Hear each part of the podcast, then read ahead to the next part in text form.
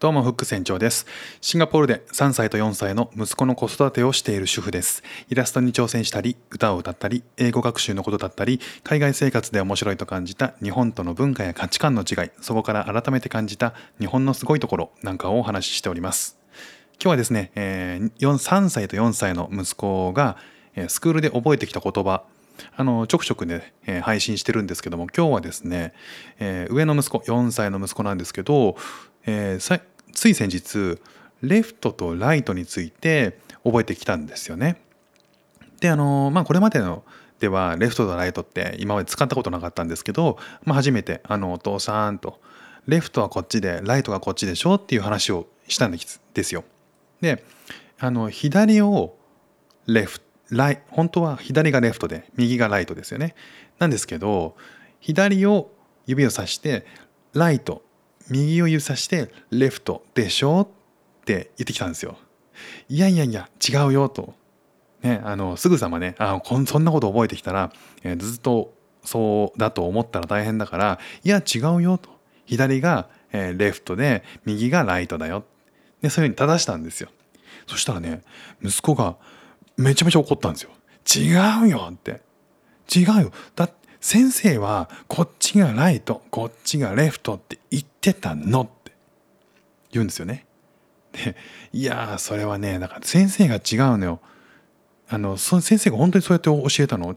本当そうだよ。いやー先生がね違う。なんか勘違いしてると思うんだよな。こっちがライトこっちがレフトでこっちがライトだよ。って違うって言われるんですよ。違うって。お父さん間違ってるって。言われる。めちゃめちゃ怒られるんですよね。でうんまあじゃあ今度えっ、と明日ねあのお母さんにも同じこと聞いてみなって言ったら、えー聞いたみたいでね次の日の朝に。そしたらねお母さんからも「いや、えー、と違う」と言われたと。で息子がまたおもうあの怒って「違う」って、ね「こっちがねこっちがライトでこっちがレフトなの」って。まあ分かった。じゃあさ明日先生にさ聞いてごらんって言ったんです。言ったんですってあの妻がね。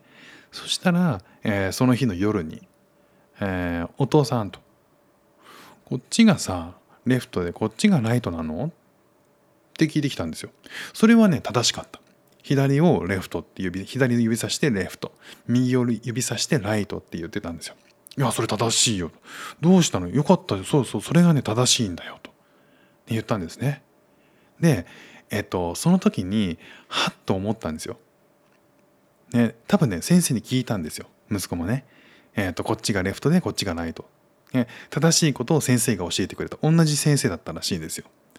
で要す要はえっと先生から指差しで見た時、えー子供たちを見た時に、えーレフト、えーライトっていうのはこれ反対になるじゃないですか。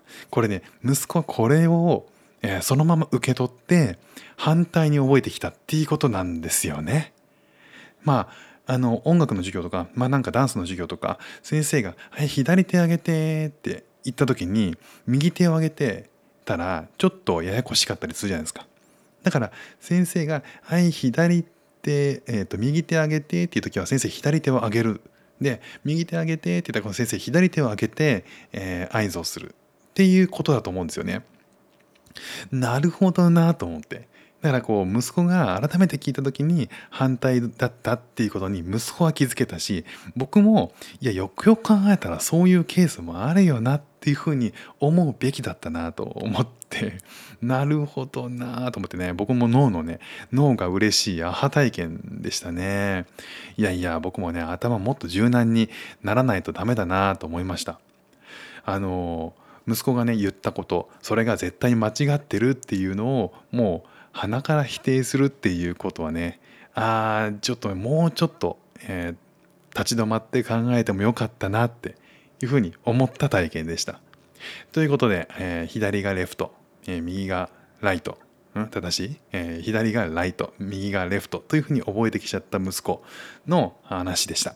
ということで今日も聞いていただきましてありがとうございました。フック船長でした。ではまた。